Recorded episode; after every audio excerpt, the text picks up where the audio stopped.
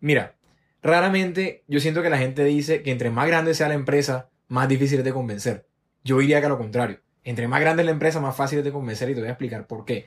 Resulta que, por lo menos algo que está pasando mucho aquí en Colombia y, en Barranquilla, que yo me he dado cuenta, es que entre, entre más grande es la empresa, más desconectado de la cadena está el dueño de su cliente final.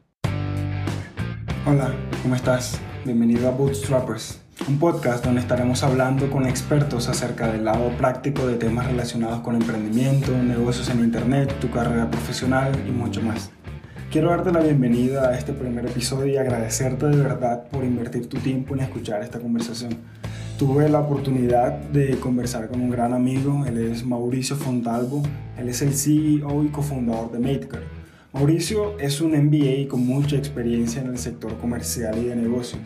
Pasé un buen tiempo charlando con él, eh, hablando respecto a cómo fue su travesía de junto con su equipo para fundar Makecar, cómo él hizo para pasar de tener un trabajo convencional a empezar a crear su propia empresa en el sector digital, un sector en el cual él no había tenido tanta experiencia, pero que tenía una idea y tenía un sueño y estaba dispuesto a poder llevarlo a cabo. Una de las cosas que más me sorprendió de Mauricio es cómo él hizo para poder venderle literalmente nada, si me estás escuchando bien, literalmente nada a la gran mayoría de los establecimientos de servicios de automóviles en la ciudad de Barranquilla y de Colombia. Entonces, eh, si tú desde hace rato tienes la idea de poder lanzar tu negocio, de crear un emprendimiento, de empezar algún tipo de, de, negocio en internet o algo por el estilo, no necesariamente tiene que ser una plataforma digital, simplemente tienes la idea y tienes la visión de poder crear tu negocio para este año. Eh, estoy seguro que este episodio te va a gustar, así que invito a que te quedes y que lo disfrutes.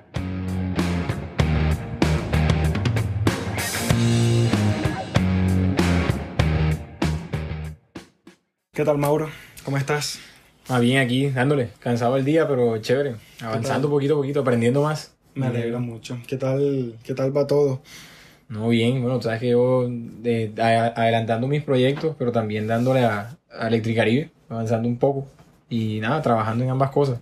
Ahí vamos. Firme, firme. Ey, eh, me sorprende que cómo estás llevando todo este proyecto adelante y aún así tienes, pues tienes, tienes tu trabajo. Supe que estás trabajando en un, en un proyecto llamado Matecar, que lo he visto en varios, varios lugares, varias ocasiones. Creo que se está, se está popularizando bastante. Cuéntame qué tal, qué tal va eso, cómo, cómo, cómo fue eso.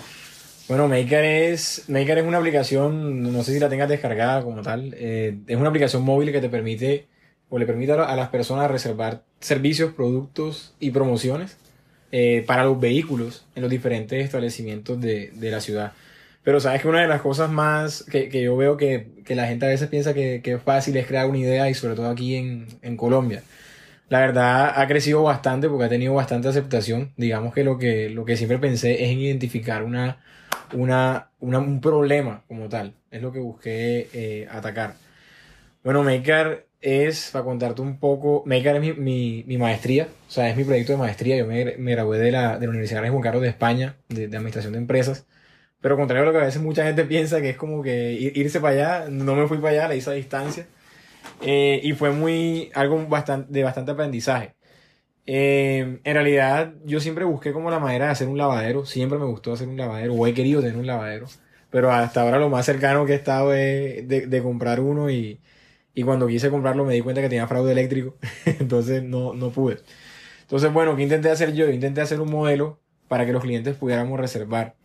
Pero nunca se me olvida que la primera vez que yo hice ese, ese estudio de mercado que lo hicimos aquí en el 2015, eh, cuando estudiamos tanto a los establecimientos como a los clientes, los clientes perciben que las reservas, sobre todo, es algo que los establecimientos tienen que brindar gratuitamente, o sea, es algo que va incluido. Y esa primera vez me acuerdo yo que a mí se me desarmó toda la idea y yo prácticamente ya me había tirado y, y, ya me daban hasta ganas de llorar cuando yo dije, bueno, perdí seis meses detrás de nada porque, bueno, finalmente le, di, le dije al cliente que me pague por la reserva y el man me dijo que, que no lo ve así.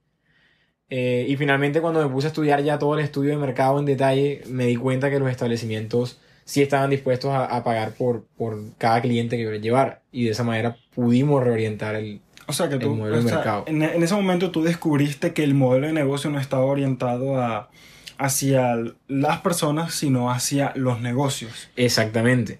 Lo que pasa es que me di cuenta que un error que yo estaba teniendo es que, eh, digo, no siento, no sé si, si seremos la mayoría de emprendedores, pero me daba cuenta que en un principio, eh, claramente, tú siempre quieres buscar que un modelo de negocio sea rentable y te vas a dejar llevar por lo que te genere el ingreso, pero no puedes perder de vista que para que primero se te genere el ingreso, tienes que ver qué es lo que estás haciendo para que ese ingreso pueda llegar.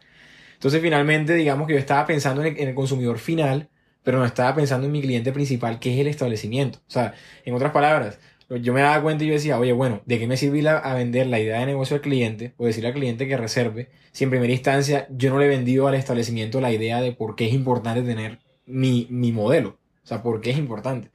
Entonces ahí es donde yo me daba cuenta y yo dije, oye, esto tengo que orientarlo definitivamente. Y al, al día siguiente me levanté a leerme ese estudio y fue lo que finalmente pude, pude encontrar me, Me, parece bastante bacano porque pues yo siempre he tenido la idea de, de, me gusta mucho todo este ecosistema de emprendimiento, siempre he estado involucrado como desarrollador que soy eh, y estaba estudiando, estaba pensando en todo este tiempo que, que he estado investigando acerca de Medcar, eh, te conozco y, y, todo esto y pensaba en qué preguntas se puede hacer una, una, una persona que quiere empezar su negocio y pensaba también en cosas que me llamaban mucho la atención. Tú ahorita estabas comentando respecto a, a que cómo cambiaste de, de, modelo de negocio. Y lo que más me vuela a la cabeza y lo que yo venía pensando cuando te iba a, iba a reunirme contigo es ¿Cómo le hiciste? O sea, yo, hay mucha gente que dice, hey, yo quiero emprender, quiero empezar mi negocio, tengo tanto dinero, pero hey, no sé cómo, cómo hacerlo. Y, o de hecho, una de las excusas más grandes que la gente, que la gente tiene, yo estaba hablando con unas personas y les preguntaba, hey, listo, eh, ¿qué te impide iniciar tu proyecto de emprendimiento? ¿Qué te impide eh, dejar tu trabajo para poder, para poder emprender? Y yo pensaba en ti, yo decía, estos manes le vendieron nada, por decirlo así, no, no en el sentido literal, pero ¿cómo haces tú para venderle nada a un establecimiento? Porque ustedes cuando lanzaron Medcar, literalmente ya tenían todo un equipo, un músculo de, de establecimientos que ya estaba preparado para recibir a, a todas estas personas. Y decía, ¿cómo haces tú para venderle nada a alguien? O sea, porque mucha gente dice, y no tengo la plata, ¿cómo hago para construir algo? Mucha gente cree que que primero debe tener todo el edificio, la estructura, toda la aplicación, todo listo y luego salírselo a vender a la gente. Pero tú hiciste algo diferente, que fue lo que me, lo que me llamó la atención y lo que dije, estos manes son unos cracks. ¿Cómo hicieron eso? ¿Cómo hacen ustedes para venderle nada a un establecimiento? Bueno, mira, yo, yo a lo largo de mi vida eh, he aprendido eh, varias cosas. Y contrario a lo que a veces uno piensa, no, no las he aprendido porque las encontré en un libro o algo así, sencillamente ha sido por, por experiencias y, y son las cosas que tú vas captando. Yo cuando, cuando empecé a crear Maker, eh, yo identifiqué dos momentos. Creería que el primer momento es formarse uno mismo. Y ya te lo voy a explicar, pero para mí formarse uno mismo no es, no es esa parte académica, sino es el cambio del pensamiento que tú tienes que hacer. Y lo segundo que yo veo o que yo considero importante es aprender a saber quién es ese cliente al que le vas a vender. O sea, estudiarte quién es ese cliente. Entonces, ¿por qué te digo que el primer momento es formarse uno? Resulta que cuando eh, yo ahora, por ejemplo, yo te acabo de, decir a ti toda la parte de Maker de, de, cómo yo pude ver de que un día mi modelo de negocio se había ido al piso y al día siguiente me levanté y lo vi. Entonces, de pronto a veces resulta difícil de creer o uno decir, hey, pero este man se levantó a la mañana siguiente y llegó el ángel, yo no sé, San Gabriel y ya te dio la idea. No. Lo que pasa es que son las maneras de, cómo tiene que poder saber coger las cosas. Te voy a dar un ejemplo. Eh, yo siempre he sido una persona que me gusta mucho, sin, criticar, eh, como, muchas veces lo comento, todas estas charlas, bueno, sin, sin nombres, pero todas estas charlas o todas estas conferencias en las cuales motivacionales y ese tipo de cosas. Pero finalmente, cuando finaliza la noche, una realidad que tú no te puedes negar es que la persona que te acaba de dar la conferencia es la exitosa y tú sigues en el mismo punto estancado y no arrancas. Tratando de vender productos a todos tus, a todos tus compañeros, le escribes al, al, al, compañero del colegio que hace años no lo ves, oye, ¿quieres ser tu propio jefe? Exactamente. Entonces yo te digo, si normalmente cuando tú vas a empezar en este tipo de cosas te piden 500, un millón de pesos, pues yo prefiero invertir en primera instancia esos 500 y un millón de pesos, arriesgo algo mío, pero que sé que si definitivamente tiene éxito, pues puede surgir bien. Entonces, todo ese conocimiento que, que yo fui adquiriendo realmente lo que yo me di cuenta que te sirve es para abrirte la mente, ¿sí? Eh, la lectura, para darte un ejemplo, ¿de qué te sirve tantos libros que te has leído? ¿Qué libros te has leído tú? Por ejemplo. Por ejemplo, un libro que, bueno, ahora que tú mencionas eso me parece súper valioso, súper importante y te lo agradezco porque yo siempre, bueno, últimamente he estado full metiéndome en lo que es la parte de leer, me gusta leer. Ahora mismo eh, me estoy leyendo un libro que se llama The Innovators de Walter Isaacson, que habla acerca de cómo un grupo de innovadores hicieron disrupción en el ámbito de la tecnología. Y pues me pareció genial. Y, pero tocando el punto, el punto ese, me parece súper bacano, porque yo ahora mismo eh, creo firmemente que uno no tiene que afanarse por, por la idea. Ahora que tú estabas comentando eso, uno no tiene que decepcionarse tanto por, no, que alguien dijo, habló mal de mi idea, que esto, no, no te no, yo le digo a la gente, no te preocupes por eso, más bien invierte en ti, prepárate, lee, instruye, a, dale, ejercita tu mente, que eso te prepara para cuando llegue la oportunidad adecuada tú la puedas tomar. El problema es que mucha gente quiere salir a buscar la oportunidad, la oportunidad, la oportunidad, pero no está preparado para encontrar esa oportunidad. Por eso es que mucha gente encuentra negocios donde otras personas no ven nada, porque esas personas que encuentran negocios ahí están más preparados eh, y no estoy hablando de que tienen más títulos, sino de que han invertido más en su perspectiva, en su manera como ven el mundo, orientado específicamente a la parte de negocios. Así es. Mira, hay una cosa, bueno, enlazándote dos ideas aquí que a mí siempre me han gustado de pronto el que, no sé si ya tú lo debes haber escuchado quizá, que es el discurso de Stanford de, de, Steve Genial, me parece Exacto, bueno, una, una, de las partes que a mí me gusta y que me parece totalmente cierta es que eh, la parte en la que él dice que todos los puntos se conectan hacia atrás. Conectar los puntos hacia atrás. ¿Por qué? Mira, en mi caso eh, particular, como te digo, que, que aplica y, y, cómo llego a Maidgar y llega al primer punto que, que te comentaba de formarse uno. Eh, yo no sé para qué carajo estaba leyendo el libro de Queremos que sea rico de, Robert Kiyosaki y Donald Trump. Yo sencillamente fui un día a la Nacional, lo compré y me empecé a leer esa vaina. Nunca nadie me lo recomendó, sencillamente me leí la reseña y me gustó. Pero resulta que hay una parte en la que Donald Trump, con todo y que el mando me gusta como presidente, em, él comenta y él dice que, un día eh, el centro de Miami, donde él hace los eventos, tenía capacidad para, para, 500, para 500 personas. Y cuando fue a donde a sus asesores, siempre le decían, oye, eh, están demandando mil, ¿qué hacemos? Entonces fue a donde su economista y le decía, oye, tumba las paredes, amplía, te gastas esto, pero puedes recuperar esa inversión de la ampliación en dos, tres años, ¿sí? Y finalmente, eh, un día, él decidió ir a almorzar, que él nunca almorzaba en ese centro, él decidió ir a almorzar, se sentó, y cuando se sentó en ese, en ese lugar donde, donde tenían todas las sillas y eso, había una señora en otra mesa almorzando. Cuando la señora intentó levantarse eh, de la silla, no pudo. ¿Qué entendió él? Se dio cuenta que como él nunca había estado ahí, no podía ver de primera mano cuál era la experiencia de los clientes. Conclusión, Trump se dio cuenta que las sillas eran muy grandes, decidió coger las sillas, las vendió, compró mil sillas más pequeñas y no solamente no tuvo que invertir la plata que le decían sus asesores, sino que le sobró plata para invertirlo en otras cosas. Entonces, ¿qué, qué, qué entendí yo en ese momento? Que hay pequeñas cosas que a veces nosotros no nos damos cuenta que están alrededor. Y finalmente, las cosas de la vida es eso, aprender a notar lo mínimo. Entonces, cuando yo llevé eso a la realidad que me había tumbado, fue lo que en verdad a mí me permitió entender y decir, ok, ¿sabes qué? El modelo de negocio no es por aquí, pero hey, no me he leído el, reporte del, del, estudio de mercado. Léetelo, ahí tiene que haber algo y ahí tiene que estar la respuesta. Y eso fue lo que me motivó a la mañana siguiente a levantarme, a leer ese reporte y decir, aquí está. Y la encontré. Entonces, por eso decía que toda esa formación incluido, y, no sé si, si, si, ves el enlace, o sea, Steve Jobs dice conecta hacia atrás y siento que eso fue lo que yo hice exactamente en ese momento. Al día siguiente, cuando ya me levanté, que ya había llorado, que ya no sé qué, dije, ok, vamos a ver para qué me sirvió alguna vaina que aprendí y volví a repasar el estudio de mercado y lo encontré.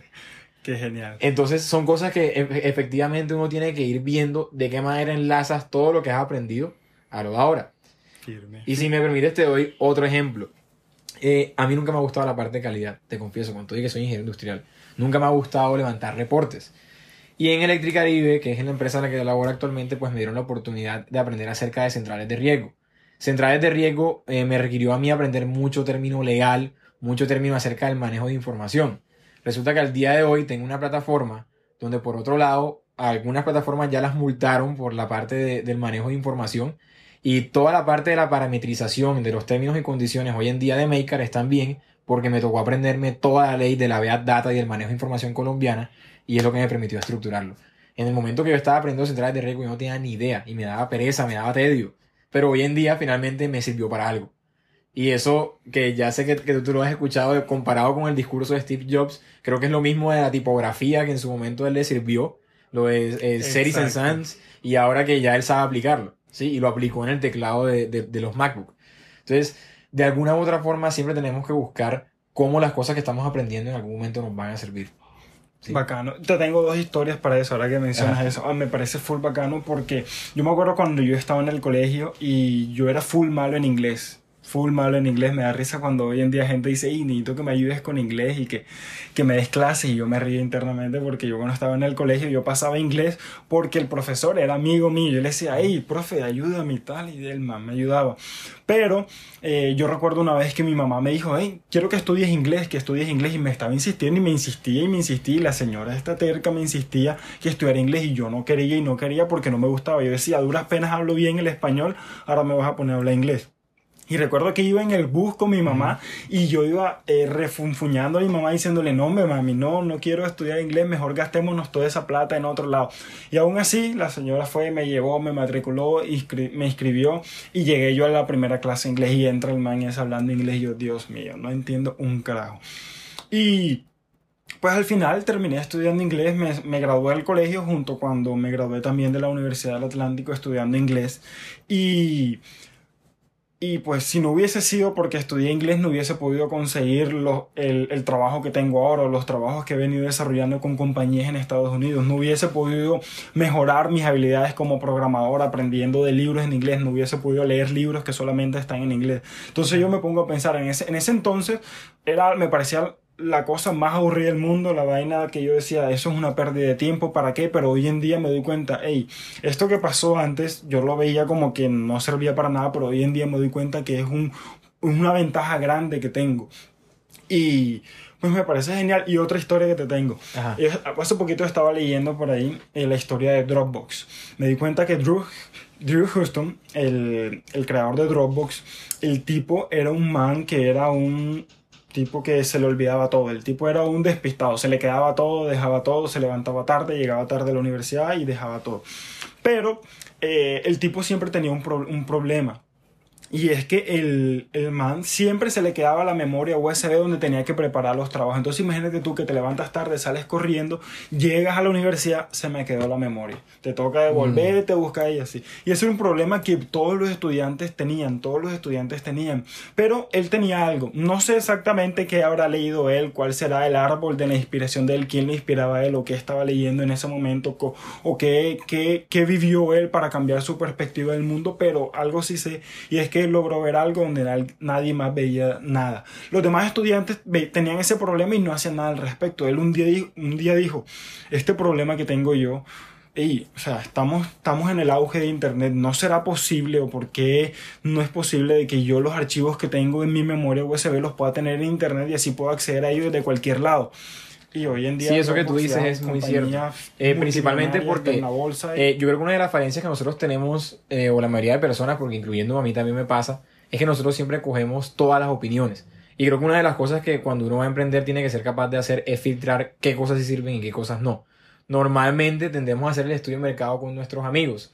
Yo en ese sentido digo que a cada persona le puede ser diferente, pero en mi caso particular yo te puedo contar que hacer el estudio de mercado con mis amigos nunca iba a ser la mejor opción, porque eh, siempre eh, he visto que tus amigos siempre quieren que triunfe de alguna manera, pero al momento en el que ya tú puedas ser exitoso, no, no sé, siempre, siempre, tú nunca sabes alrededor tuyo en realidad quién está, nunca terminas de conocer a las personas, como dicen.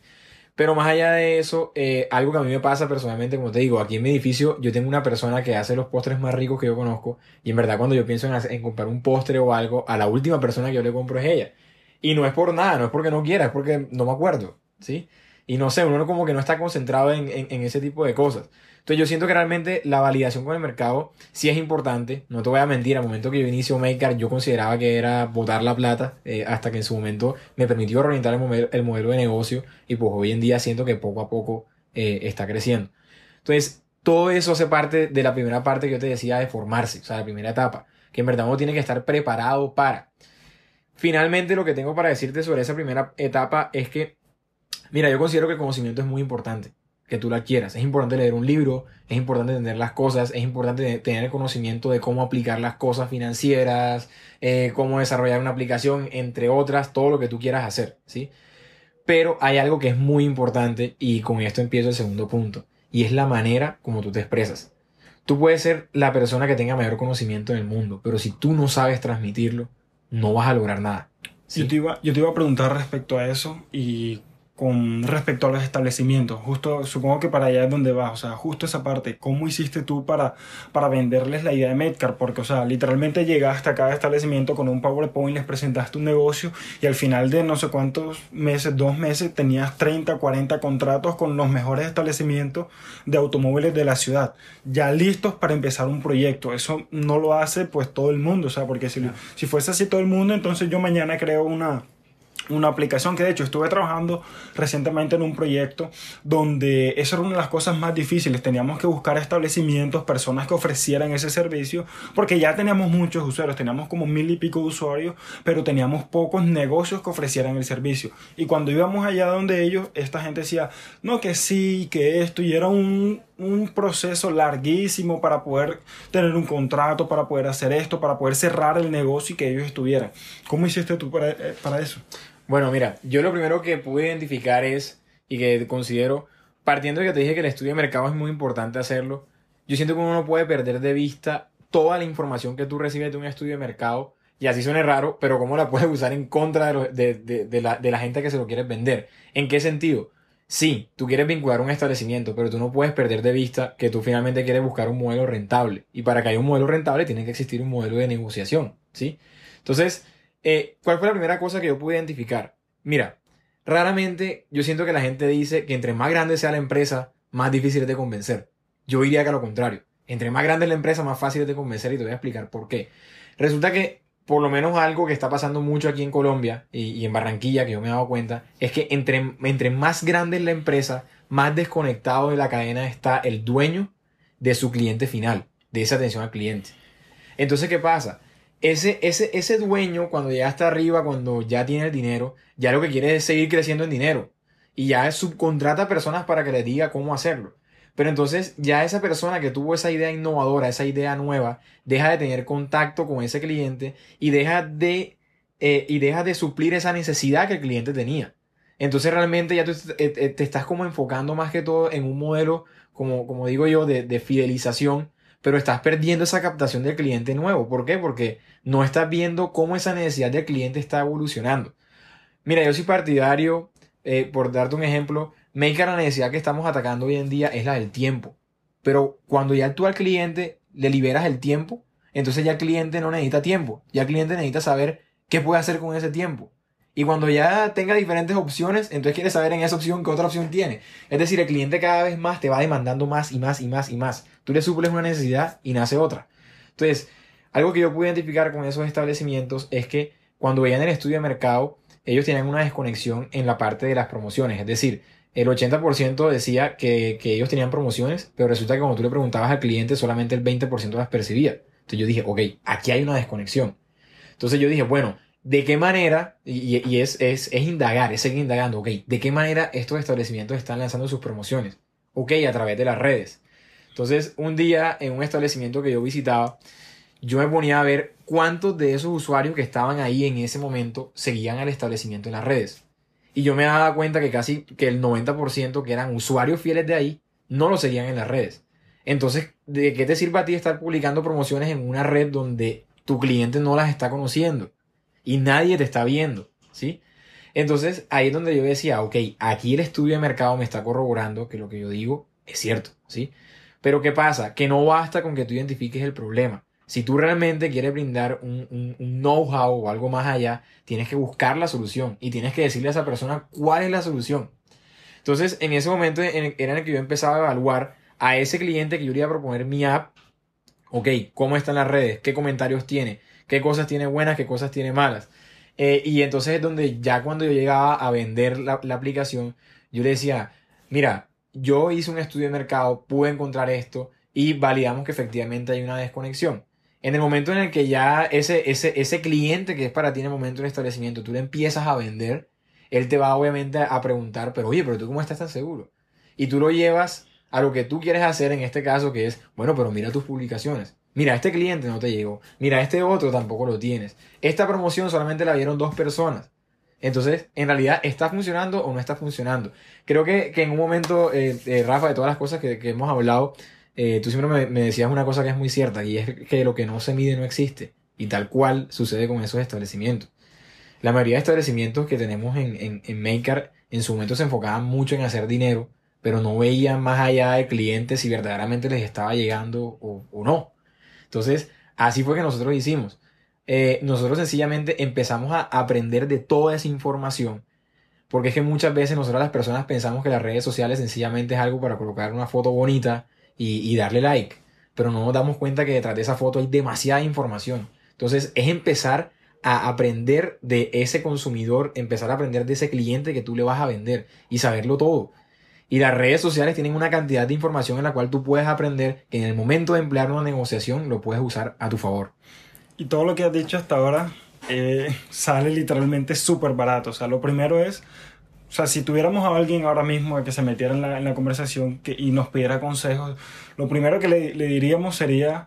Eh, instruyete, conoce, crece tu perspectiva, estudia, lee, o sea, prepárate para cuando llegue la oportunidad y vas a poder encontrar esa oportunidad y vas a poder aprovecharla. Segundo, conoce a tu cliente. Es que yo, yo he escuchado mucho esa parte de conoce a tu cliente y uno hace user persona, pero me gusta que tú aquí estás mencionando algo súper práctico porque mucha gente pues se la pasa en Instagram y yo creo que si, puede, si quiere empezar un negocio puede empezar a conocer a sus clientes o futuros clientes, usuarios a través de, pues, de esta misma red social.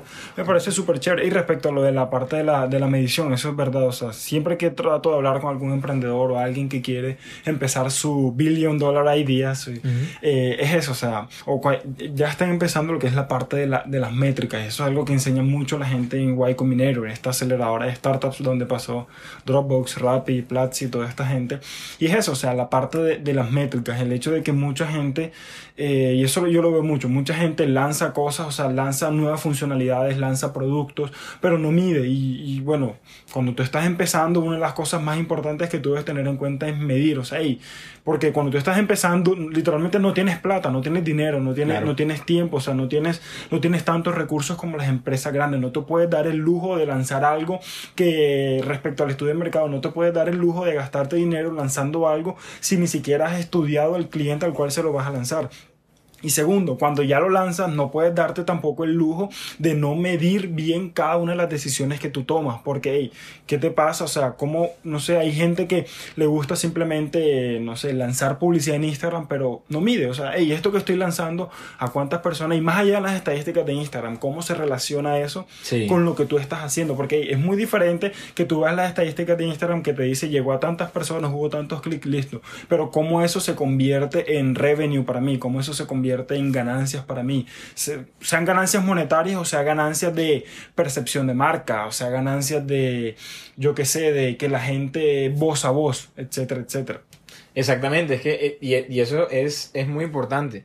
Mira, la parte de, que, de que en verdad tú empiezas a aprender de, tu cliente eh, va de la mano con, con algo que te digo, también aprendí y yo considero en estos momentos un, un, golpe de suerte, pero que sin lugar a dudas, si una persona va a empezar, yo se lo recomendaría. ¿Y, y qué es? Eh, si tú tienes una idea innovadora, nunca des nada, nada por sentado. Nada, nada. Y siempre duda de todas las cosas que tú estés planteando. ¿Y por qué te lo digo? Eh, voy a explicar con el caso de Maker. Yo aprendí a conocer Maker. Maker nació como un modelo para hacer un modelo de reserva, valga redundancia, eh, únicamente para lavado. Pero cuando se lo empecé a vender a la gente antes de tenerlo ya hecho, lo vendíamos por las redes sin tener nada empezamos una campaña de expectativa casi desde un año antes de, lanzarlo. Y nos encontrábamos con muchos comentarios de la gente de que, hey, chévere lo del lavado, pero yo también necesito reservar el cambio de aceite, yo también necesito hacer esto. Y finalmente Maker termina convirtiéndose en un modelo en el que tiene todo. Primera cosa, escuchar al cliente. No era lo que yo quería, es lo que el cliente quiere, es lo que el cliente necesita. Y creo que eso es lo, lo más importante. Segunda cosa que me di cuenta, aprende a identificar bien quién es tu cliente. Como te digo, mi cliente no solamente es el que me genera la entrada. En este caso, Maker tiene dos tipos de clientes. El primario, que es el establecimiento, y el secundario, que es el cliente final. Mi cliente secundario, que era el final, él quería un modelo para poder reservar todo. Pero mi cliente primario quería también captar más clientes y que le mitigara ese problema de la publicidad, porque finalmente no llegaba. ¿Sí? ¿Qué pasa? Ese cliente final, yo tenía claro cómo llegarle, porque quizá, bueno, soy ingeniero industrial y, me gusta toda la parte financiera y me gusta toda la parte de mercadeo, pero ese cliente principal resulta que si yo hubiese hecho la aplicación a mi modo de ver las cosas y yo se la fuese a vender a él, no hubiese sido viable. ¿Por qué? Porque Maker se fue construyendo poco a poco. Es decir, en la medida que yo a ellos les fui a vender un modelo para lavado, les pregunté cómo hacían ellos, por ejemplo, un cambio de aceite, qué es lo que necesitan, toda esa ciencia la entendí y a partir de eso empezamos a crear el resto de categorías. Es decir, yo tuve un proceso de aprendizaje también con ese cliente. Entonces, por eso yo siempre digo que es muy importante que uno entienda de que tú no puedes dar nada por sentado. Lo que en el estudio de mercado un día salió, al día siguiente es totalmente diferente. Y por eso considero que es tan importante, y lo enlazo con el primer punto que te dije, que tú no te puedes desconectar jamás del consumidor. Nunca. O sea, jamás. Siempre he dicho, si tú vas a hacer una aplicación de movilidad, úsala. Por eso es que si yo el día de mañana lavo mi carro, yo reservo por Maker, porque lo que yo estoy viviendo es lo que el cliente está experimentando. Y yo nunca puedo desconectarme del cliente. En el momento que tú te desconectas del cliente, perdiste todo. ¿Sí? Y es lo más importante. Entonces, ¿cómo pudimos eh, construir Maker eh, a través de, de, de, planos? Porque cuando nosotros la vendimos, la vendimos en plano, no teníamos creo que ni siquiera el primer código lanzado pues sencillamente fue estudiarnos muy bien ese cliente, ¿sí? Obviamente, como te decía, aplicamos ciertas cosas en, contra de ellos porque entendíamos muy bien cuál era su necesidad, pero también les planteamos eh, posibles alternativas y soluciones al problema que ellos tenían. Y es la convicción. Entonces, si ya tú te preparaste, ya tú tienes la convicción suficiente para poder demostrarle al establecimiento o al cliente que se lo vayas a vender que el producto que tú tienes es bueno. Entonces, así suena cliché o frase de cajón, primero créetelo tú que vas a tener dudas, vas a tener dudas. Toda la vida vas a tener dudas. ¿sí? Y entre más avances, más dudas vas a tener. Pero esas dudas son para ti. Esas dudas para la gente de afuera no. Y así tú tengas miedo, porque no siempre va a tener miedos, siempre avanza. Y dale, y dale, y dale. No dejes que el miedo te paralice. Entre más miedo tengas, más ves haciendo las cosas poco a poco. Y en el momento que tú vengas a ver, todo terminó. Entonces, es así. O sea, es ir avanzando, es con constancia. Van a haber días que vas a estar cansado, van a haber días en los que te va a tocar sacrificar salida, vas a haber días en los que no vas a tener dinero y muchas otras cosas más. Y vas a dejar de hacer muchas cosas eh, a partir de eso. Yo considero que la parte psicológica también es fundamental. Eh, y, ese, y ahí va al, tercer punto para hacerlo. ¿Por qué? Porque es que mira, normalmente eh, cuando, cuando, si tú decides emprender a, temprana edad, hay otro componente, y que son tus amigos. Y tus amigos, cada quien va a su ritmo, como, como lo dicen de alguna forma. Pero esas personas siempre van a querer de que, oye, pero es que ya tú no sales, oye, pero es que ya tú no vas a ningún lado, antes era más chévere, y te va a tocar de, y sí, sabes que sí, ya soy aburrido, ya estoy viejo, ya, pero realmente es porque tienes que empezar a trabajar en las cosas que tú quieres. Y tarde que temprano todo eso que tú hiciste se te va a ver reflejado en algún momento. Importante, no va a ser inmediato, o sea, no es inmediato, no es algo de que te va a devolver todo enseguida, no es algo que no va a requerir sacrificio, sí lo va a requerir, ¿sí?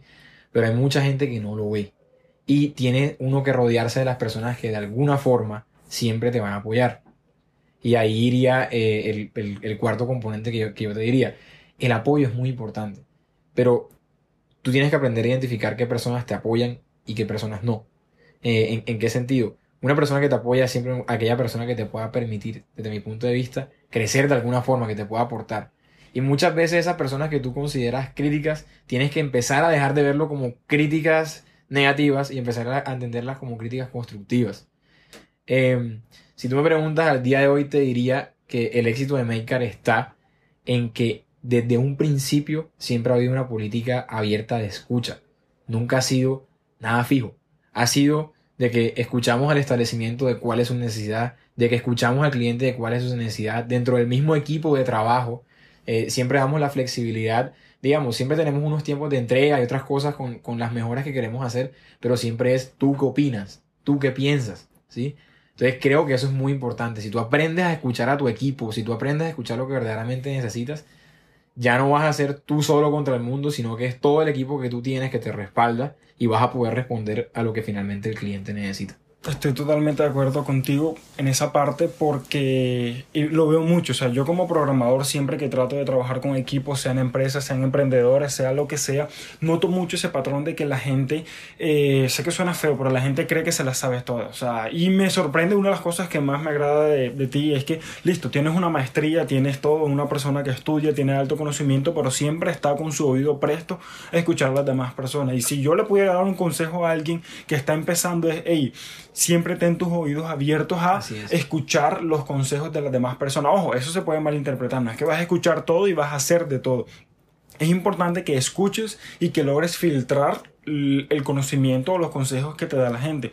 Y eso me, me acuerda, me, me, recuerda mucho a un libro que me gusta mucho, uno de los libros más grandes que me he leído, es el método Lean Startup. Yo sé que tú, tú, lo conoces, es un libro excelente, un clásico, como diría el meme, un clásico porque la historia, esa historia yo desde hace años que lo leí todavía la tengo en la mente, donde Eric Rice, el fundador, él es un programador que estaba trabajando en una empresa donde estaba haciendo un videojuego.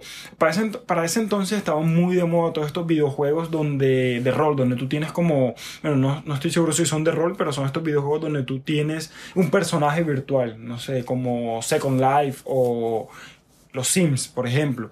Ellos estaban haciendo, la empresa donde él estaba trabajando, estaban haciendo un juego de esos.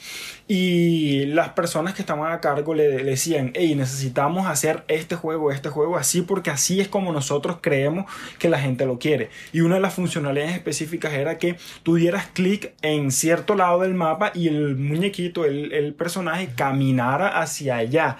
Y eso a nivel técnico, yo sé que los programadores que me, que me escuchen o que yo les comente esto enseguida van a abrir los ojos porque es algo que es, un reto técnico grande. O sea, eso no es simplemente como diríamos coloquialmente por acá, soplar y hacer botella. Eso no es fácil. Eh, y ahí veo dos cosas importantes. Primero, eh, al principio ellos estaban esforzándose mucho por lanzar funcionalidades nuevas, pero la gente como que no le gustaba. Y ahí va el, primer problema, ahí va el, primer problema que yo veo mucho, y es que la gente lanza productos que ellos creen que a los usuarios le, les gustan, y tú lo estás contradiciendo aquí, estás diciendo, estás mostrando con los resultados que has tenido con Medcar. Se trata primero que todo escuchar a tu usuario y porque hey, tú no estás haciendo un producto para ti mismo solamente, estás haciendo un producto para otras personas por eso es que tienes que escuchar a la gente, por eso es que tienes que escuchar a tu equipo. Puede que tú tengas el máster, el magíster, el PhD, todo lo que tú quieras, pero hey, no nos la sabemos todas. Y yo creo que una de las cualidades principales que tienen los emprendedores exitosos que conozco es, eso, eh, el hecho de poder escuchar. Y ahora la, la cereza del pastel. Eh, cuando ya ellos empezaron a aplicar, Eric Rice y su equipo empezaron a aplicar todo lo que es Lean Startup y todo este método, esto, método Lean de probar y de no ir tan, de no ir tan, tan a lo grande, sino ir probando pequeñas cosas con los usuarios, ellos hicieron la funcionalidad no de que caminara el muñequito, sino de que se teletransportara. Y para sorpresa de ellos, a la gente le encantó. Decían, hey, esto es nuevo, no lo había visto, me pareció genial. Y entonces el, el tipo decía, hey, respiró, no sé qué fue lo que le pasó, le encantó diciendo, hey, yo me iba a gastar tanto dinero, tanto tiempo haciendo esta funcionalidad, pero resulta que este que hice, que fue más barato, menos tiempo, le gustó a la gente. Ahí es donde está la diferencia en que en como cuando tú escuchas a la gente o cuando no escuchas a, tus usuarios. Creo que eso es un, un punto súper importante que mucha gente no lo tiene en cuenta. Sí, mira, y, una, parte importante también es, como yo te decía, o saber clasificar los comentarios. Eh, en Maker nosotros nos presentamos aproximadamente como tres veces en fondos de emprendimiento. Eh, estuvimos en el Fondo de Emprendimiento de, la Universidad del Norte, estuvimos en el Fondo em, del SENA también, y estuvimos en, algo que se llama Aquí Innova. Eh, resulta que, y, no sé si, si de pronto alguna vez te conté esto, que nosotros, yo siempre me encontraba con un jurado que no me gustaba. Y siempre, para mí es jurado que nunca me permitió ganar. Y era un jurado de impulsa, que nunca, nunca supe su, su nombre. Y después era como muy compañero del creador de Endeavor. El creador de Endeavor también estaba ahí. Eh, era Endeavor. Mentira, no era Endeavor, era Disruptor. Disruptor, no sé qué, se me olvida el nombre ahora. Bueno, eh, él, él, él, siempre me hizo el mismo comentario. Y, y, una de las cosas que nunca me gustaba era que yo siempre veía al, al finalizar la exposición de Maker que dentro de los comentarios del jurado él siempre metía la cuchara para decir: Es que ya yo lo vi. Y es muy buena, pero tiene esto y tiene esto. Y siempre criticaba la crítica que él me lanzaba siempre era que, oye, Maker es muy chévere, pero finalmente al consumidor final, eh, ellos no van a consumir tu producto porque tú tienes una cara bonita. Y el consumidor final siempre espera que tú le des algo agregado. Y en el mundo de hoy en día siempre quieren algo más, algo que vaya más allá. Y te soy sincero, que si no es por esa crítica, con todo y que en su momento me daba tanta rabia y que me frustré muchas veces, no tuviésemos el modelo de fidelización que tenemos hoy en día en Maker. Es más, el modelo de Maker lo creo pensando en que tengo que dar algo más al cliente. Y, si yo, y, finalmente, eh, ahora que he tenido la oportunidad de, de, interactuar con los clientes por WhatsApp, eh, me he dado cuenta que eh, es, eso, eso de que tú vendas, de cómo está diciendo que estás acumulando puntos, finalmente al cliente lo atrae bastante. y lo puedes usar como, como estrategia de mercadeo. Entonces, eso también hace parte de que escuches. Así que muchas veces las frustraciones que uno tiene, tienes que aprender a voltearlas. Entonces, tarde que temprano, cuando tienes una, una, idea de negocio, o sea, y es lo que yo digo, tienes que estar preparado para que van a haber cosas que no van a ser como tú las piensas y tienes que estar preparado para dar la vuelta. Sí, y yo creo que eso es muy importante, sobre todo una persona si, si quiere empezar.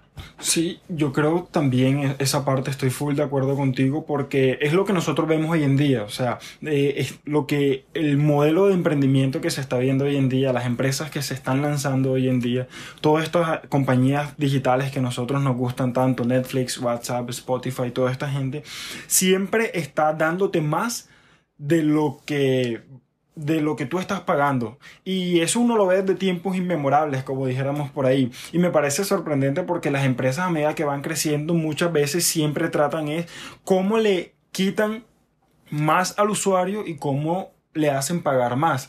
Pero cuando uno está empezando, de hecho, una clave fundamental para el éxito es, hey, sorprende a tu usuario, haz que tu usuario se enamore de ti, le guste lo que tú estás haciendo. De hecho, algo súper común que a veces yo veo en los restaurantes y me encanta es cuando yo llego al restaurante y me dan, no sé, unos palitos de queso, una salsa gratis. Digo, hey, me gusta. o sea, agregado exactamente, hey, yo no lo estoy pidiendo, yo no estoy pagando por eso aparentemente, pero me lo están dando, lo cual me ayuda a engancharme por eso.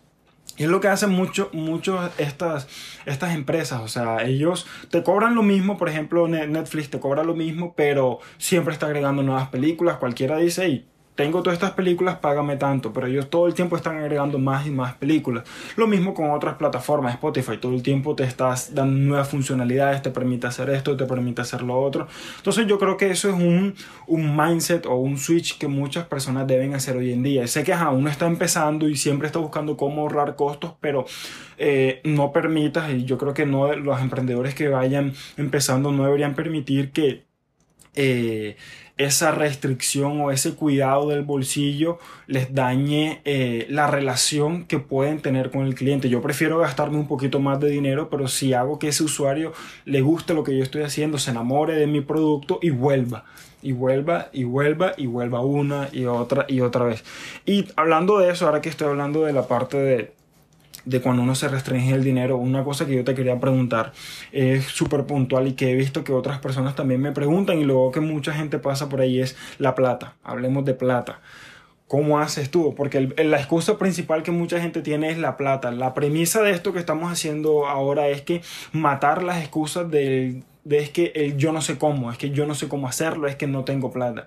Ya me estabas hablando un poquito respecto al hecho de listo, ¿cómo hacerlo? Ahora hablemos de un punto importante y es la plata. ¿Cómo hace uno, un joven, por ejemplo, hoy en día, yo, listo, un joven como yo, 21 años, 22, 25 años, los jóvenes de hoy en día, ¿cómo hago yo para emprender un negocio de estos, una aplicación móvil, lo que sea, eh, si no tengo plata? ¿Cómo le hago? Bueno, mira, una de las cosas que yo siempre leí, eh, a pesar de que, de que considero Digo, a mí me gustan los libros de Robert Kiyosaki, para serte honesto, pero considero que después de Padre Rico, Padre Pobre y el cuadrante de flujo del dinero, todos, son, lo mismo. Eh, pero un término que a mí siempre me ha gustado es apalancamiento financiero, ¿sí? Eh, para no ponerlo muy técnico, o sea, el apalancamiento financiero significa, si tú tienes una plata que es tuya, eh, no la inviertas de entrada, endeudate. hay dos cosas que yo recargo ahí. Primero, asociarse es un mal necesario. Cuando tú quieres lanzar una idea por la misma ambición que uno tiene, Tú quieres que la idea sea tuya, ¿sí? Pero entonces, lo primero, si tú necesitas eh, tener algo de dinero, pues obviamente entre dos siempre es mejor que de uno. Pero más allá de eso, no, no, no lo veamos solamente como, hey, pero si yo tengo la plata sola, ¿por qué no la invierto yo y ya? No. Lo que pasa es que esa persona o ese socio que tú vas a encontrar no solamente va a ser una persona capitalista.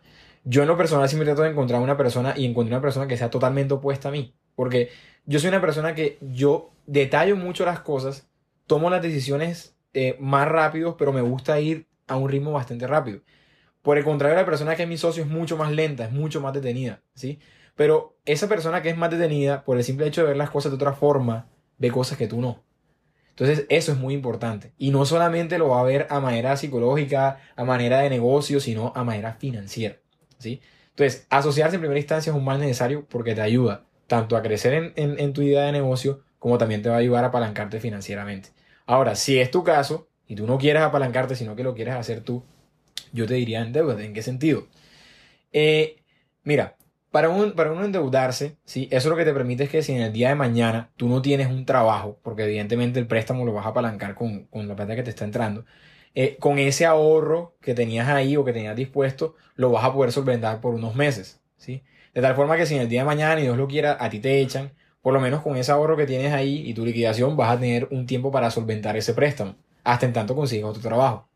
Mientras que si tú sencillamente le invertiste de entrada ese dinero, que, ese, ese flujo que tú tenías y no te endeudaste, en el momento en el que te echen no te vas a poder endeudar y no vas a tener plata. Y queda fregado. Entonces, por eso honestamente yo siempre considero que el primer punto es que te apalanques financieramente. Nunca le metas todo tu capital de entrada. Puedes meterle una proporción según tus ganancias, o sea, que tú evalúes meterle un 40, 60, un 80, 20.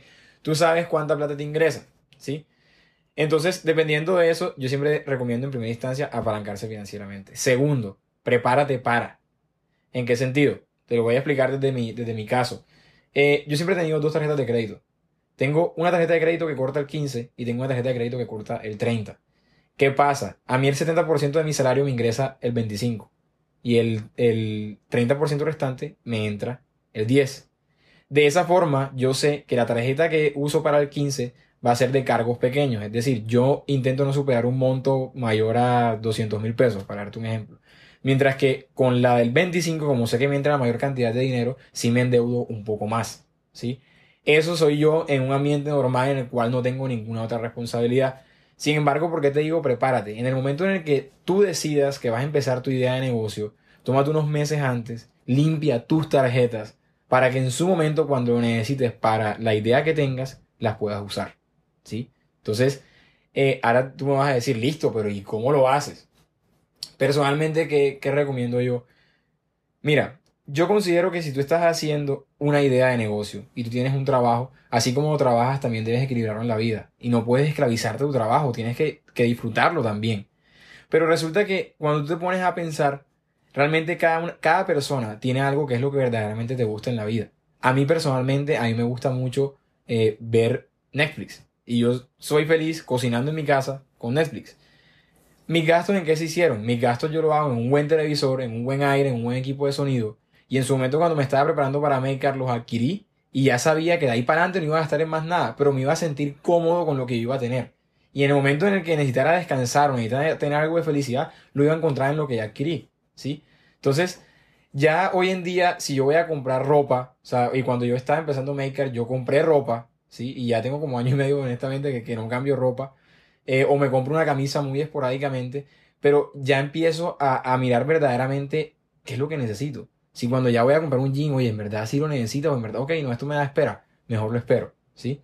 Pero esa, esa cosa que es en lo que yo estaría dispuesto a gastar bastante, que es mi comodidad, no la sacrifiqué. Sencillamente adquirí eso antes, limpié mis tarjetas y me preparé para todo lo que venía, ¿sí? Entonces, hoy en día Maker está en un punto en el que, eh, bueno, esperemos que, y estamos esperando que ya está eh, retornando o va a empezar a retornar la inversión. Eh, entonces, yo considero que eso es, eso es lo esencial, ¿sí? Hay una cosa que yo, que yo he visto que la mayoría de gente hace lo contrario. Eh, a ti te pagan, por lo general, eh, compra ropa, no sé qué, y después pagas las tarjetas. Yo soy una persona que honestamente hago lo contrario. Apenas que a mí me pagan, lo primero que saco son de las deudas. Y conforme lo que me quedó... Igual yo. Exactamente. Y yo creo que es algo que, es importante. Mira, importantísimo. Eh, el ahorro es tienes que aprender a verlo como una deuda. Y tienes que saber que es una deuda y que todos los meses es una deuda con la que no tienes que contar. Si tú tienes un salario y quieres ahorrar 300 mil pesos, réstale 300 mil pesos a tu salario y mentalízate que eso es. ¿Sí? Y es algo que yo de entrada es lo primero que saco antes de pagar mi... Normalmente dicen, paga tus deudas, ahorra un poco y después gasta. Yo considero que primero es lo contrario. Saca tu porción del ahorro, paga tus deudas y después ves cómo haces para sobrevivir. ¿Sí? Y, mira, ahí a, la larga eh, yo, yo pienso que que si tú vas a, empezar a hacer algo, tienes que buscar todas las maneras de economizar, pero disfrutarlas. te voy a dar otro ejemplo. Eh, yo cuando, cuando en su momento a mí me entraron las primas yo sabía que se me iba una inversión bastante grande para Maker, eh, yo veía que iba a tener las tarjetas saneadas, ¿sí? Pero a larga sabía que no tenía el método de transporte exacto para irme para el trabajo. E iba a gastar mucho en taxi. ¿Qué hice? Sencillamente me compré una bicicleta. La bicicleta era el medio de transporte que me economizaba plata, pero que además de eso me permitía disfrutar, porque a mí me gusta montar bicicleta. Entonces es empezar a encontrar esas cosas en la vida que te generan el equilibrio entre la parte financiera, pero que tú también lo puedes disfrutar no todo es sacrificio, como lo dicen por ahí. Yo no, no, no lo visualizo de, de, esa manera. Es que tú tocas un punto súper importante porque, o sea, si nos ponemos un poco más estadísticos, la gente hoy en día vive muy estresada. O sea, tú ves noticias por todos lados donde dicen, hey, el estrés es la nueva enfermedad, es la enfermedad de este siglo, etcétera, etcétera. Yo creo que es importante porque para una persona que viene de un background normal, o sea, humanos normales que simplemente hemos estado estudiando, ahora estamos trabajando, tenemos un ritmo de vida normal y de un momento a otro queremos empezar a emprender. La gente cree que simplemente va a ser lo mismo y no es lo mismo. O sea, tú estás hoy normal, pero lanzas tu emprendimiento y prepárate porque la carga que se te viene es fuerte, o sea, trabajo hasta la tarde, trabajo temprano, trabajo fines de semana, trabajo en todo momento. Entonces yo creo que es importante ahora que tú mencionas eso y yo lo comparto porque es súper importante que tú tengas esos espacios donde, donde tú puedas como decir respirar, donde tú puedas relajarte, donde tú puedas disfrutar, porque eso es cierto, o sea, al final del día no todo es trabajo, o sea, no, no puedes, no puedes sacrificar tu salud, no puedes sacrificar, o sea, yo he pensado mucho eh, respecto a eso porque una de las cosas que uno más ve en internet, que tú más ves todos estos influencers de emprendimiento es, eh, te vas a enfermar, que esto, que lo otro, que eh, a pesar del llueva, truene, relampaguee. Y eso es cierto, o sea, eso le funciona a mucha gente. Te pongo un ejemplo respecto al dormir.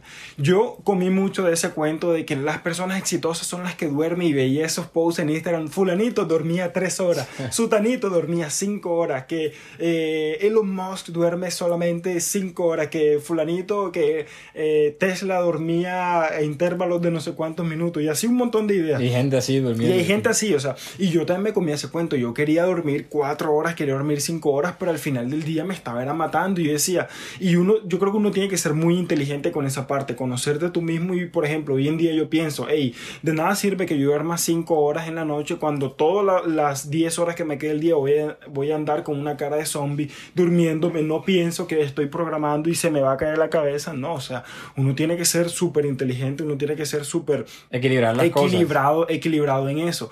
Eh, hay gente, por ejemplo, en esa parte de dormir, hay gente que le funciona dormir cinco horas, benditos aquellos que solamente duermen cinco horas, ojalá yo fuera como ellos, pero no, yo tengo que dormir mínimo siete horas para poder estar bien y me he dado cuenta de los resultados y sé que son resultados que uno ve en tus proyectos personales, en tu trabajo.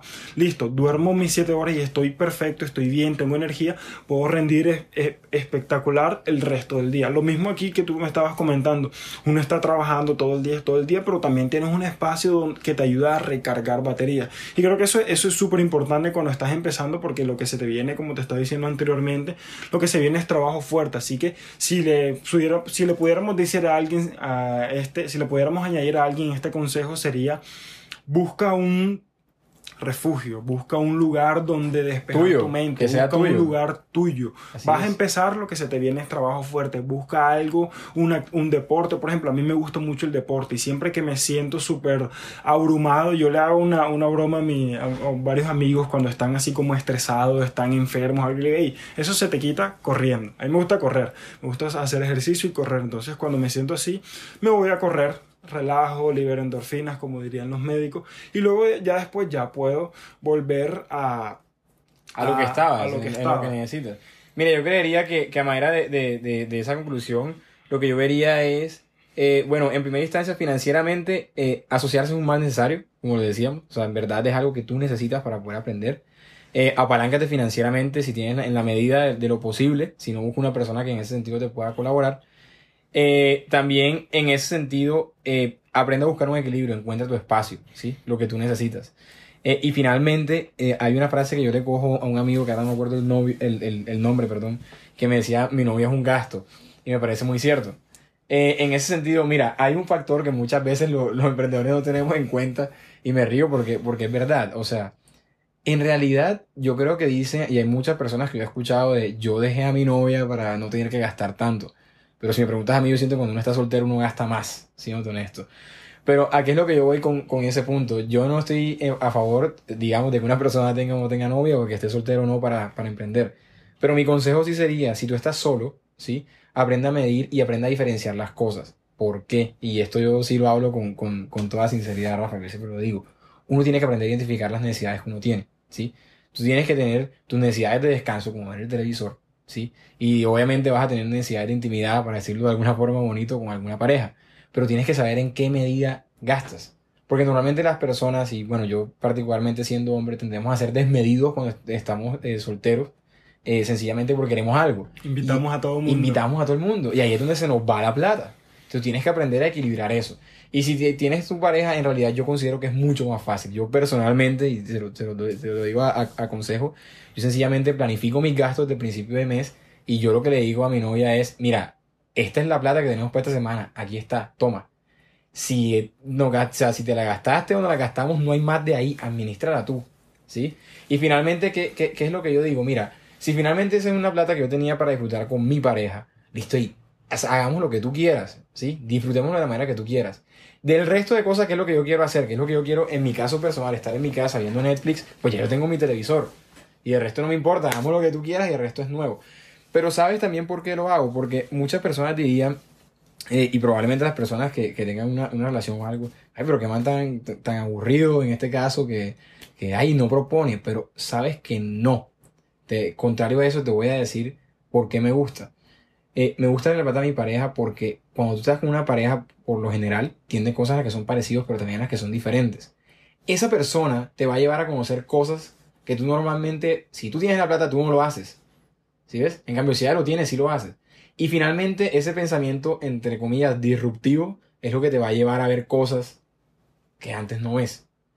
Entonces, en eso orden de ideas, si tienes una pareja, muy importante que te apoye, ¿sí? Pero también tienes que entender que si tú estás con una persona, tienes que entender que así como tú tienes tus sueños, esa persona va a tener sus sueños. Tienes que buscar un equilibrio entre la manera en que la persona te apoya a ti, pero no puedes perder de vista que esa persona también tiene sus sueños. Y que tú tienes que intentar también, en cierta medida, apoyar y no ser una carga más, ¿sí? Si tú estás soltero, sencillamente financieramente lo que te digo es aprende a ser equilibrado con tus gastos, ¿sí? No, no, no todo el tiempo hay que gastar eh, irse a tomar, no sé qué, ta, Y muy importante, cuando empieces eh, a emprender, siempre te van a atacar. Y siempre serás para la gente el tacaño, el aburrido, el que no sé qué, pero realmente no es eso, realmente es que tú tienes tu enfoque, ¿sí? Y no tienes que ir en contra de que te critiquen, sencillamente cada persona tiene su proceso. Y en tu etapa, tú estarás en tu etapa de crecimiento, de emprendimiento, y las otras personas estarán en la etapa que tengan que estar. Ahora que dices eso, eh, abro paréntesis, confirmo, como dicen por ahí. Confirmo porque eh, lo que acabas de decir es súper cierto. Eh, respecto a la parte del, del, dinero, ahora que estabas mencionando, para dar un último tip respecto a esa parte. Eh, yo como, como programador lo que, le, lo que le recomiendo siempre a muchas personas, y ahora que tú mencionaste lo del apalancamiento, si yo no tengo plata, un, una, una técnica que muchas personas hacen, ahí consigue, quieres hacer una aplicación, quieres hacer una, una, aplicación, una página web, lo que tú quieras, quieres lanzar un negocio digital o algo por el estilo. Una de las maneras más fáciles que puede, bueno, no son más fáciles, pero en la que puedes invertir menos dinero es conseguirte un socio programador. O sea, suena súper cliché, pero es eso, consíguete un socio, un, programa, un socio programador.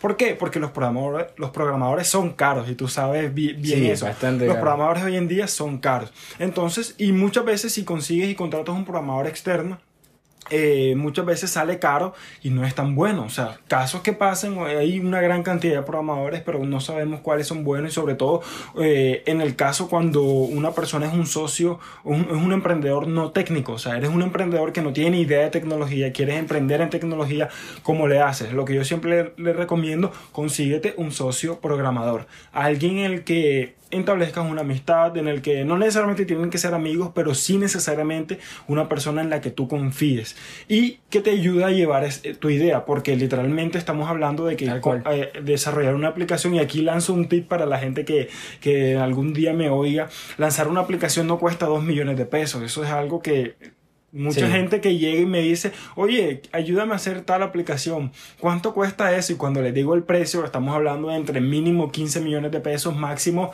hasta el infinito y más allá, 50, 100 millones de pesos. Y la gente abre la boca como que, ¿en serio cuesta todo eso? Sí, en serio cuesta todo eso. Entonces, cuando uno está empezando, es joven, no tiene plata, consíguete un socio programador. ¿Dónde lo consigo? Fácil. Eh, en todas las ciudades hoy en día hay un auge grande de las comunidades de programadores. Aquí en Barranquilla, por ejemplo, hay comunidades donde los programadores se reúnen todos los meses a hablar de, de código. Los programadores somos personas muy apasionadas que, no, que muchos estamos en esto porque de verdad nos gusta. Y nos reunimos todos los meses a hablar, a hacer charlas, a hacer talleres acerca de código. Eh, por darte nombres, aquí en Barranquilla hay una súper genial, una de las más antiguas, si no estoy mal, creo que es de las primeras, se llama Python Barranquilla. Búscalos en Instagram, Python Barranquilla. Ellos son desarrolladores de Python eh, y se reúnen todos los meses. Hay gente excelente, hay gente que trabaja para empresas súper grandes de, de la ciudad, del país y del mundo y son gente súper buena y que, puedes llegar, conocer y encontrar y hacer match con alguien que te pueda ayudar. Hay otra que se llama Barranquilla JS, que son los desarrolladores de JavaScript, que te ayudan, que de hecho ellos te pueden ayudar mucho en lo que es hacer tus aplicaciones web. Eh, hay también comunidades de Swift. Eh, hay una aplicación, de hecho, les recomiendo, si le puedo recomendar a alguien, le recomendaría una página que se llama meetup.com, m w e t u p.com. Ahí es donde ahí puedes encontrar todas estas comunidades de programadores. Entonces, eh, eso para hablar acerca de la plata, porque creo que es una de las excusas que más la gente pone y que, hey, no tengo plata, no tengo plata. Mire, yo, creo, yo creo que una cosa, perdón que interrumpa, que, que yo vi un ejercicio que siempre me, me, me, llamó la atención, lo leí en un libro de Kiyosaki, eh, que era lo de que eh, intenta alguna vez, o sea, con, primero conoce cuánta plata se gasta en tu casa en el mercado, entonces luego intenta ir al supermercado con la mitad de lo que, de lo que te están dando e intenta complacer a todos y complacerte a ti mismo. Y eso te va a ayudar. O sea, básicamente es que tú intentas ahora mercar con la mitad de lo que normalmente mercas y suplir las necesidades que todos tienen. Entonces, e, ese ejercicio te vas a dar cuenta al final que nunca vas a satisfacer a todo el mundo. Pero finalmente eso te va a, eso, eso te ayuda a aprender a acomodar tus finanzas. ¿sí? Entonces tú sabes que, ok, a mi mamá le gusta la leche lactosada, pero entonces a ella le gusta la colechera, pero la colechera cuesta 3.000, la olímpica cuesta 1.500, ok, entonces esta puede ser aquí. Y te va ayudando a ir acomodando ciertas cosas y vas logrando el equilibrio entre la calidad y lo que tienes que gastar para llegar a esa calidad. Y precisamente eso va lo mismo en el desarrollo. Tú tienes que buscar un equilibrio y en todas las cosas siempre vas a tener que buscar el equilibrio. Si intentas hacer una aplicación, tienes que buscar una persona que comparta la visión contigo. Y entre más cercana esa persona comparta la visión, mucho más asequible va a ser aportar calidad a un menor precio. Eso es verdad. Y te lo pongo otro, otra historia que me gusta mucho de un emprendedor que se llama Sebastián Caro, él es de Bogotá. Él ha hecho, fue uno de los casos de éxito de Facebook, un man super pro, o sea, el tipo, eh, él me gusta mucho porque cuando él, él, tiene un canal de YouTube y él estaba contando que cuando él empezó su negocio, él decía literalmente el caso de muchas personas hoy en día, todos estos jóvenes de 20 años, no, el, el caso literalmente un caso súper común joven, 20, 21 años, no soy programador, no conozco a nadie, no sé nada, no tengo dinero, ¿cómo le hago? El tipo, o sea, el tipo literalmente no tenía excusas y yo creo que muchas personas lo que tienen son excusas, no impedimentos real. ¿Qué hizo el man? El man se metió a un call center, trabajó como uno, dos meses en un call center, con eso que le pagaron lo invirtió en, lanzar su emprendimiento y lo, lo llevó hasta otro nivel. Y eso me lleva a otro punto, me, me lleva a otro punto.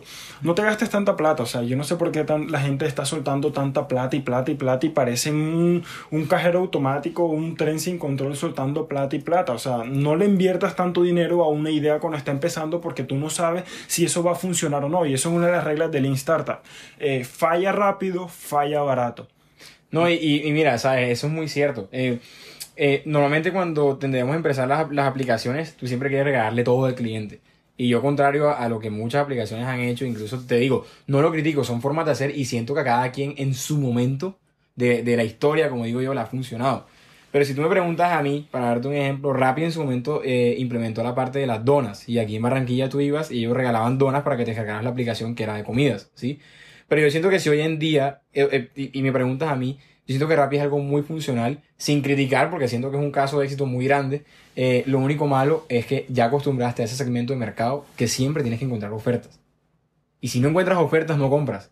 Y yo conozco muchas personas al día de hoy que no compras si no tienes ofertas. Si no encuentras un cupón de descuento no tiene un 2x1, no compras. Exactamente, es una manera de dividirte el mercado. Entonces, eso es algo que me parece importante. En la medida que tú también acostumbres siempre a ese cliente que te está regalando cosas, entonces ya va a consumir tu producto por las ofertas y va a perder de vista cuál es la verdadera necesidad que tú estás supliendo con ese producto. ¿sí? Entonces es importante como que mantener siempre un equilibrio entre, entre ambas cosas. Ahora, esto lo vemos nosotros hoy en día porque, como te digo, como todo el mundo siempre es cambiante, entonces ya hoy nosotros le vemos, por decirlo, la crítica rápida. Y así en el día de mañana alguien le verá la crítica maker. Ojalá no sea la competencia.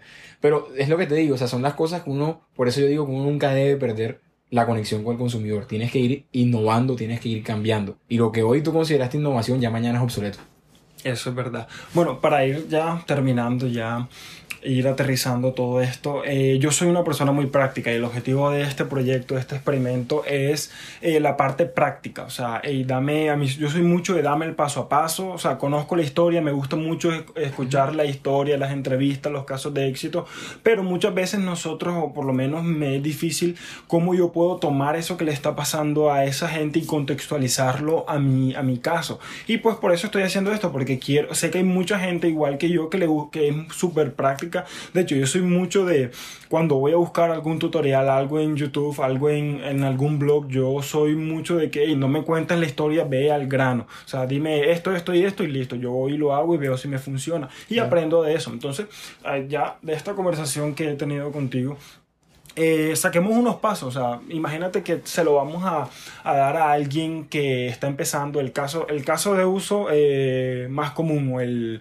o el más difícil, por decirlo así, emprendedor, joven, eh, está, está trabajando, no tiene una gran cantidad de dinero en el banco, porque esa es la realidad de mucha gente, mucha gente se gana 2 millones y se gasta 2 millones de pesos, no tiene, no tiene dinero, eh, y quiere empezar a emprender, tiene ya la chispita desde hace rato, tiene ya la, la espinita que y quiero lanzar mi negocio, quiero hacer lo que sea. ¿Cómo, ¿Cuál sería el, el primer paso? Yo te lo digo, el primer paso. Yo te digo el primer paso que yo aprendí de ti eh, empieza empieza a dar a conocer tu proyecto sin ni siquiera tenerlo todavía. Eso fue lo que ustedes hicieron en Instagram. Un año antes de ustedes lanzar Maker, ustedes crearon algo que te cuesta cero pesos. Creas una cuenta en Instagram, puedes hacer un logo en alguna página como Canva o algo por el estilo. Eh, eh, creas tu bio y empiezas a publicar en Instagram contenido relacionado a tu emprendimiento. Yo creo que eso sería el primer paso. O sea, empieza a dar a conocer tu idea a ver si a alguien le gusta.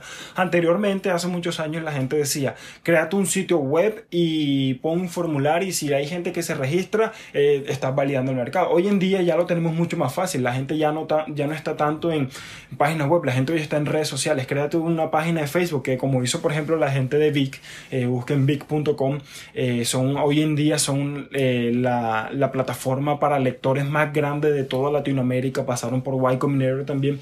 ¿Qué fue lo que hizo, lo que hicieron ellos? Ellos hicieron, la fundadora, ella hizo una página de Facebook y empezó a hacer reviews de libros en su página de Facebook y tenía literalmente como 14 mil, 15 mil, 20 mil personas y ya cuando ella tenía ese número ya era mucho más fácil decir, hey, aquí hay algo, vamos a crear una aplicación. Entonces yo creo que ese sería el primer consejo para la gente, hey, no te pongas, no te vuelvas loco a buscar y que desarrollar una aplicación y hacer esto, hacer lo otro, hacer un cohete, no. ¿Qué es lo más fácil que tú hoy puedes hacer? Sea cual sea tu emprendimiento, no necesariamente tienen que ser digital, pero ¿Qué es lo más fácil, lo más sencillo, barato, práctico que tú puedes hacer hoy para dar a conocer tu idea de negocio? Sí, en este caso serían las redes sociales. creo que la mayoría de gente, como hoy en día manejamos redes sociales, es muy importante. Y creo que eso eh, iría de la mano con el segundo punto. Es una vez que ya tú quieres dar a conocer tu idea de negocio, eh, eso va de la mano con que tú la valides, ¿sí? Empieza a validarla.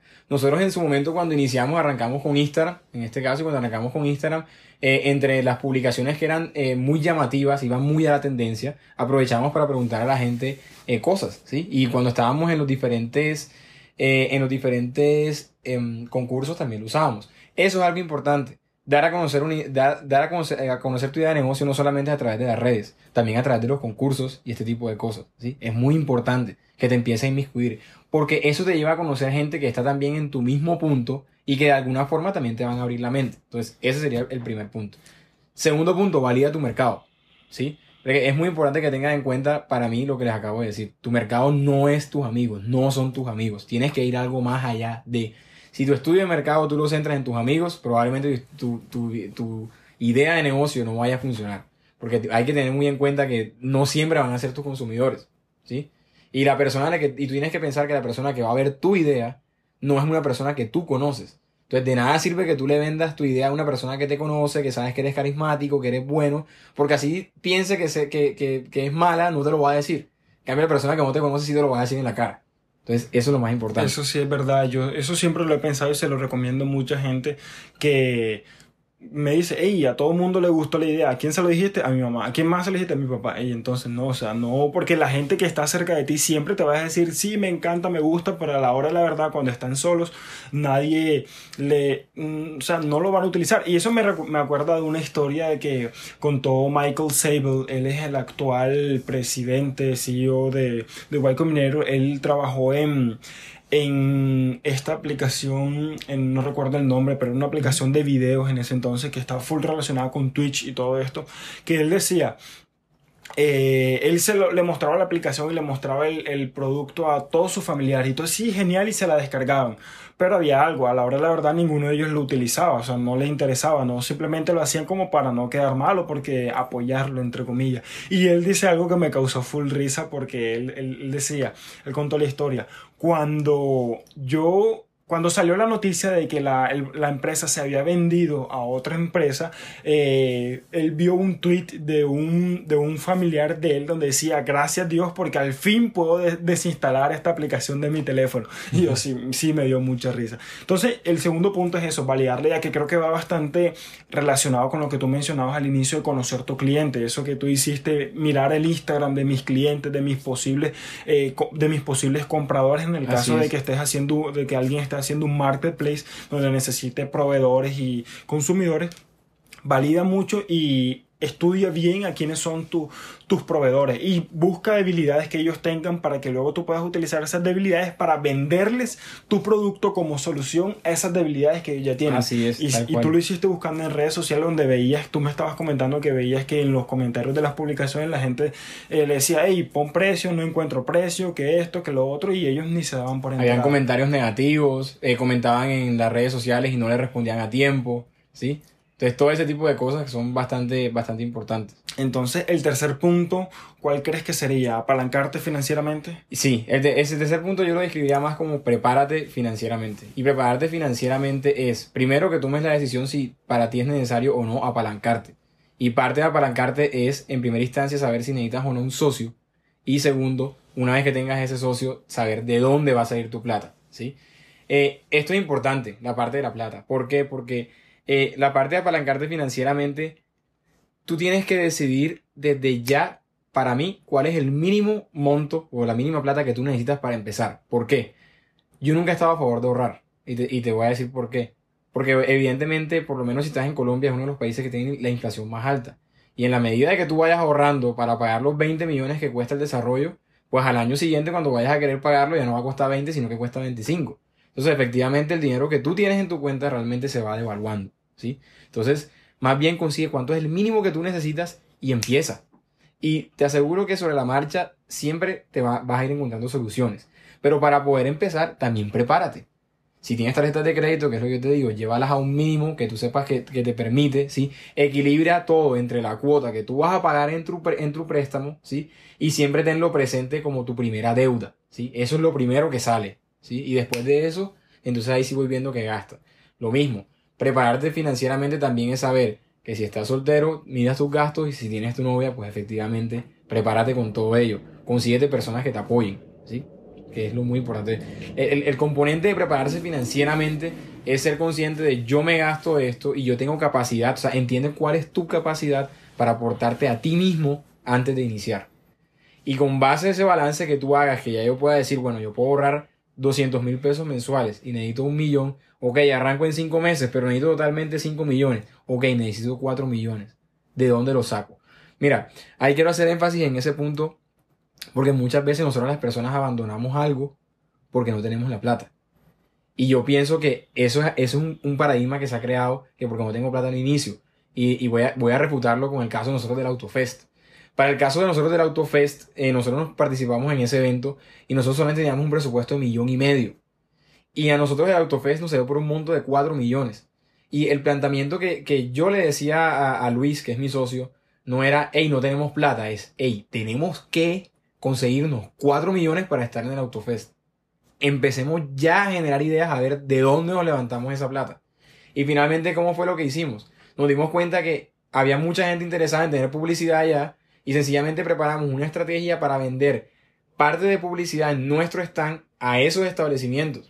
Genial. Y nos apalancamos finalmente con ellos y nosotros prácticamente lo que pusimos fue como un, millón de pesos. O sea, los establecimientos les pagaron a ustedes la entrada al Autofest. Exactamente. Entonces, yo creo que eso es vital. Tú nunca digas, hey, no tengo plata para, no, di, hey, necesito esto, ¿de dónde lo saco? Eso, eso es importante. Yo creo que eso, yo no recuerdo dónde lo estaba leyendo una vez respecto a cómo tú te haces los planteamientos y, y, y, y las preguntas, ¿no? O sea, el hecho de que cuando tú dices, ¿cómo hago cuando tú te dices a ti mismo, ¿cómo hago para hacer esto? Tú le estás, o sea, tu cerebro enseguida empieza a trabajar, empieza a generar ideas. O sea, cuando tú dices, no, no tengo plata, enseguida tu cerebro, ¡pum! se apaga, no hay plata, no se hace, ¡pum! Hasta mañana, recoja, eh, apague y vámonos, adiós. Pero cuando tú dices, ¿cómo le hago? Ya enseguida empiezas a, a ser perceptivo a qué ideas se te pueden venir y qué cosas puedes hacer. Y ahora que estabas mencionando eso, yo creo importante, yo creo que es súper importante que estos pasos se sigan, se sigan en orden. Sí. Dos puntos. ¿Por qué? Porque si tú tienes la plata, pero no, o sea, cuando tú conoces a tu cliente, ya tú validaste tu idea, ya tú diste a conocer, eso te genera como una, una como un sabor bueno, una felicidad donde tú dices, hey, tengo algo aquí, estoy emocionado, quiero empezar porque mira que a esta gente le gustó, quiero empezar ya. Ahora necesito conseguir la plata y vas a tener la motivación para poder conseguir el dinero de hacer eso que ya tú validaste. Por, si tú tienes la plata, pero no tienes una motivación, no has validado nada, yo creo que mucha gente diría como que, eh, no, mejor me gasto esa plata en otra cosa, mejor es como que, o sea, yo creo que es importante que uno hable con los usuarios porque con cada feedback bueno que un usuario te da, cada petición que un usuario te hace, eso es como impulso para tú seguir adelante. Ey, la gente lo está usando, le gusta, mira que me dio este feedback, voy a buscar la manera como me invento. Y ahora que hablo de los puntos en orden, creo que se nos estaba pasando uno que lo podemos, que los que saben programación me entenderán, lo podemos poner como el punto cero. Y es el de instruirte, lo que, lo que estábamos hablando al inicio, lo de instruirte, leer, conocer, prepararte mentalmente, preparar, o sea, cambiar tu, tu, perspectiva del mundo a través de leer, de ver videos, de, o sea, de conocer historias de otras personas, porque eso te abre la mente a ver qué oportunidades tenemos. Entonces, punto cero, instruyete. Punto uno, busca la manera más barata y fácil de dar a conocer tu negocio. Punto número dos, eh, valida. la idea que tú tienes, no, no te salgas de vaca loca a meterle plata a algo que tú no sabes si la gente mañana más tarde lo va a querer. Punto número 3, apaláncate financieramente y nos vamos, si te quieres ir mucho más barato, consíguete el socio programador que te puede salir, que tú le das acciones de la empresa y él no te cobra nada. O consíguete un amigo que te pueda ayudar o consíguete otro amigo que también, que si tú, que si no es programador, pero por lo menos él puede poner una parte del dinero y el otro puede poner otra parte del dinero. Entonces, ese sería el punto número 3. Eh, ¿Cuál sería el punto número 4? Para mí el punto número cuatro en este, en este, en este punto, y, creo que es lo más importante, empieza. Empieza.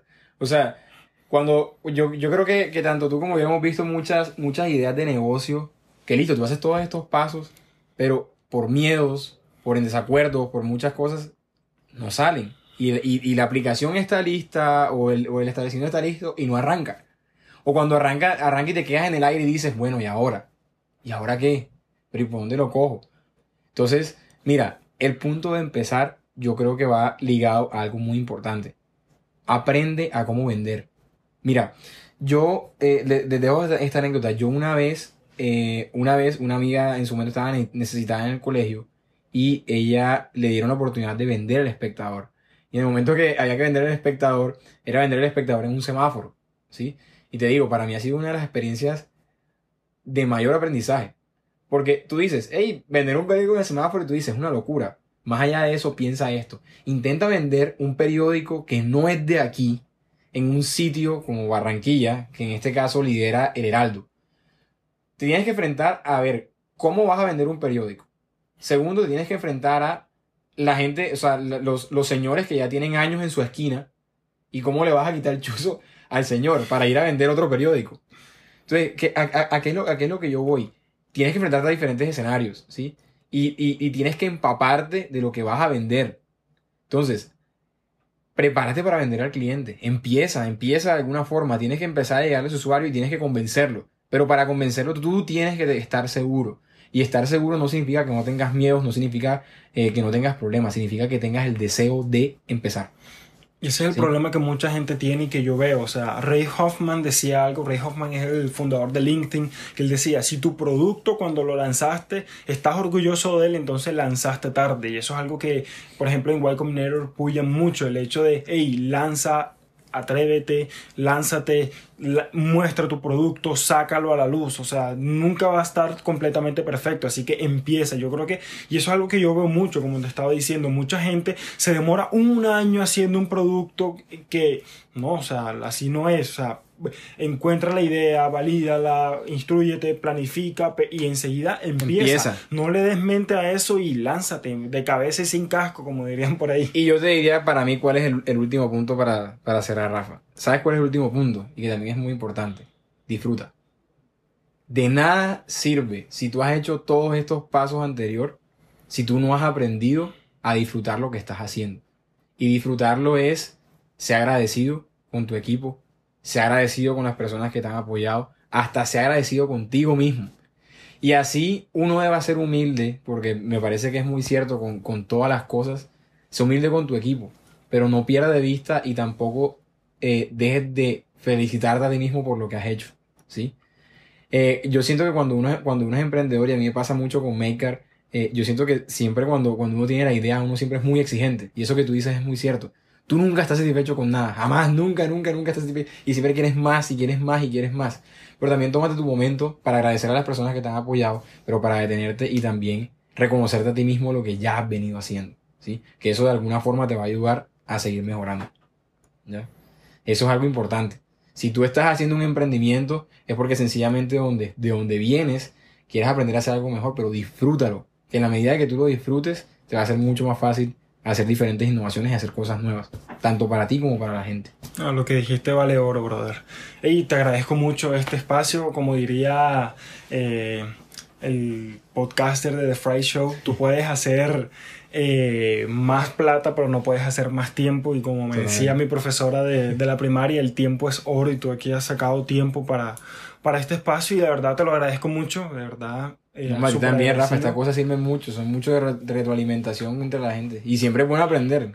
Creo que será bastante valioso esto que estamos haciendo para muchas personas y te lo agradezco mucho. Ya para finalizar, eres el mejor. Un placer. Gracias, Rafa. Hasta la próxima. Nos estamos viendo. La verdad me gustó muchísimo hacer este episodio, aprendí bastante y espero tú también hayas aprendido tanto como yo. Si te gustó el episodio y quieres agradecérmelo, lo mejor que puedes hacer es enviarme un tweet, mandarme un mensaje por Instagram o dejarme un review en iTunes. Cuéntame qué fue lo que más te gustó, qué no te gustó, de qué te gustaría que hablara, qué temas te interesa conocer respecto a este podcast. Y nos vemos en la próxima.